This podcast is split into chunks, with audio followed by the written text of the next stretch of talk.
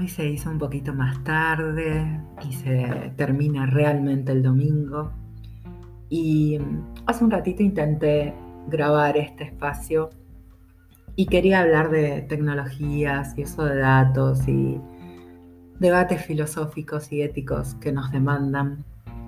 Pero después pensé que tal vez es un mundo todavía muy pequeño y enmarañado y que nos parece como colectivo social todavía inaccesible, aunque realmente esté teniendo impactos increíbles y en aumento en lo que es nuestro día a día. Entonces decidí que hoy iba a hablar de otro de mis ruiditos mentales de la semana y que tiene que ver con una movida que en realidad es una frase que empecé a escuchar hace bastante tiempo, particularmente en inglés y proveniente de Estados Unidos, que dice la representatividad importa. Esto de poder verse a uno como distinto y a ese distinto representado en diferentes ámbitos. En realidad llegué a eso por todo lo que es eh, la conciencia sobre racismo. Ya conté en estos microlabs de domingo eh, algunas experiencias que tuve este año sobre los sesgos implícitos que, tenemos y que no registramos. Y la segunda llegada a esa representatividad que importa fue por tener un cuerpo que no es hegemónico, que todavía pasa, y más en esta pandemia que comunicacionalmente está haciendo estragos en personas que no tienen cuerpos hegemónicos, Em, todavía pasa que hay poca representatividad, pero es algo que se va revirtiendo. Sin embargo, de lo que quiero hablar no es de raza y no es de cuerpos, sino de em, una experiencia que estoy construyendo este año. Hace mucho tiempo, mucho en serio, como casi 20 años atrás o más, empecé a estudiar lengua de señas argentina. Era una época de mi vida en la que estaba todo al revés, muy difícil, y me había quedado sin voz, sin capacidad de contar, sin posibilidad de escribir. Era chica, digo ahora que soy como mucho mayor. Y encontré en la lengua de señas una posibilidad de expresar, de tener una voz, de poder dibujarla con manos, de sacar afuera mucho de lo que estaba pasando. Mi maestra en ese entonces, que era Gabriela Bianco, eh, estaba haciendo un camino que entiendo que después consolidó muchísimo más.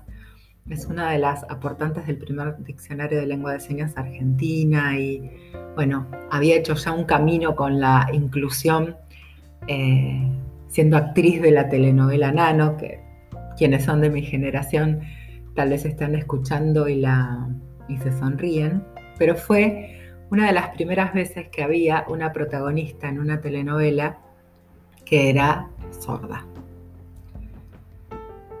Este año, después de muchísimo tiempo, me ocurrió que tuve que hacer la entrevista de admisión de una estudiante sorda en un programa universitario en el que trabajo. Y fue enorme la frustración por no poder contarle la maravilla que era la carrera que había elegido y que era una licenciatura en gestión ambiental.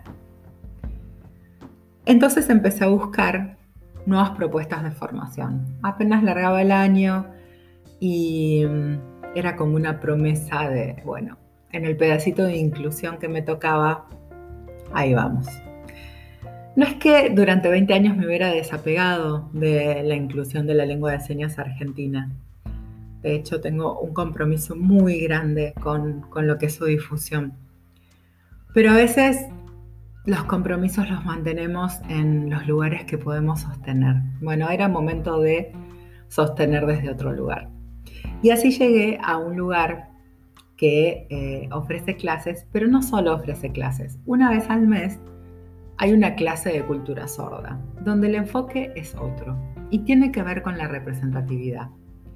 Con cuánto entendemos de las comunidades que no consideramos y que existen y con la importancia de ser comunidad para construir realmente en conjunto. Muchas veces hablamos de, o por lo menos yo que, trabajo en esto de mm, colaboración, participación, de gobiernos abiertos, de accesos a informaciones, de ciudadanías colaborativas, bueno, muchas veces hablamos de esos lugares y consideramos que todos están adentro y que esa horizontalidad en realidad también es inclusiva por defecto, por default. Y la verdad es que no.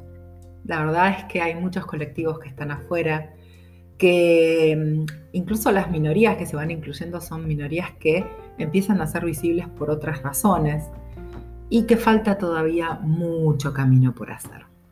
En el caso de la comunidad sorda, esta semana me, me impactó particularmente en mi clase de cultura sorda porque hablaba de la importancia de una comunidad para poder crear la propia identidad.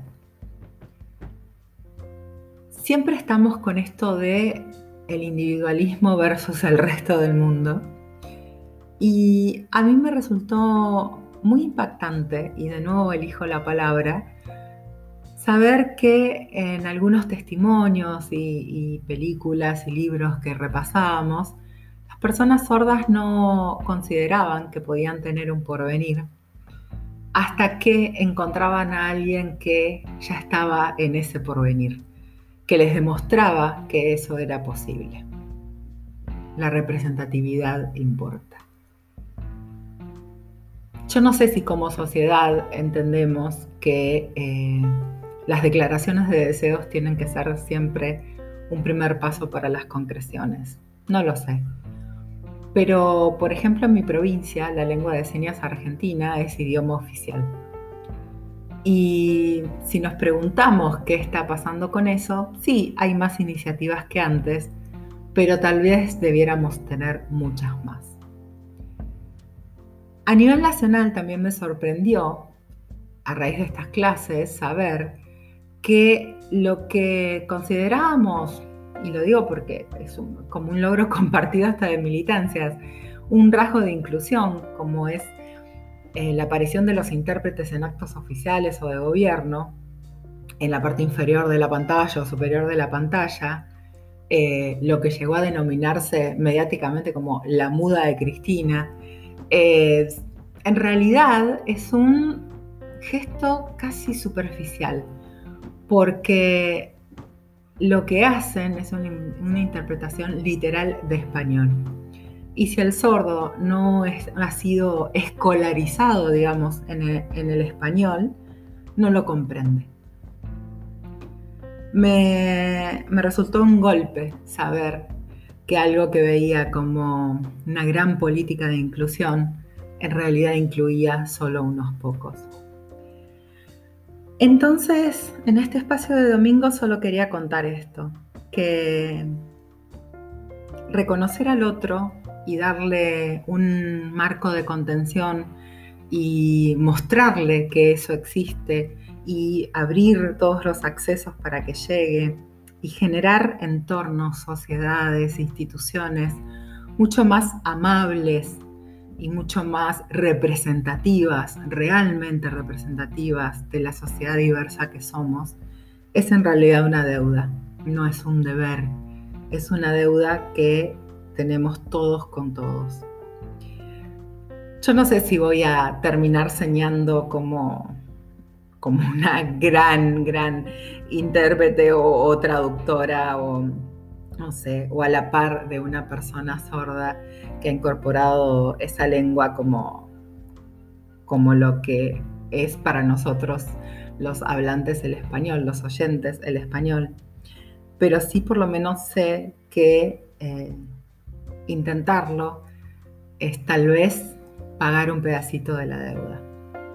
En estos días busco diccionarios de gestión ambiental para que la próxima vez que esa persona llegue, o ella o cualquier otro, a, estar frente a mí y yo tenga que contarle que hay una carrera que es hermosa y, y que necesita de profesionales como ellos para seguir creciendo, puede hacerlo en su idioma, puede hacerlo en su lengua.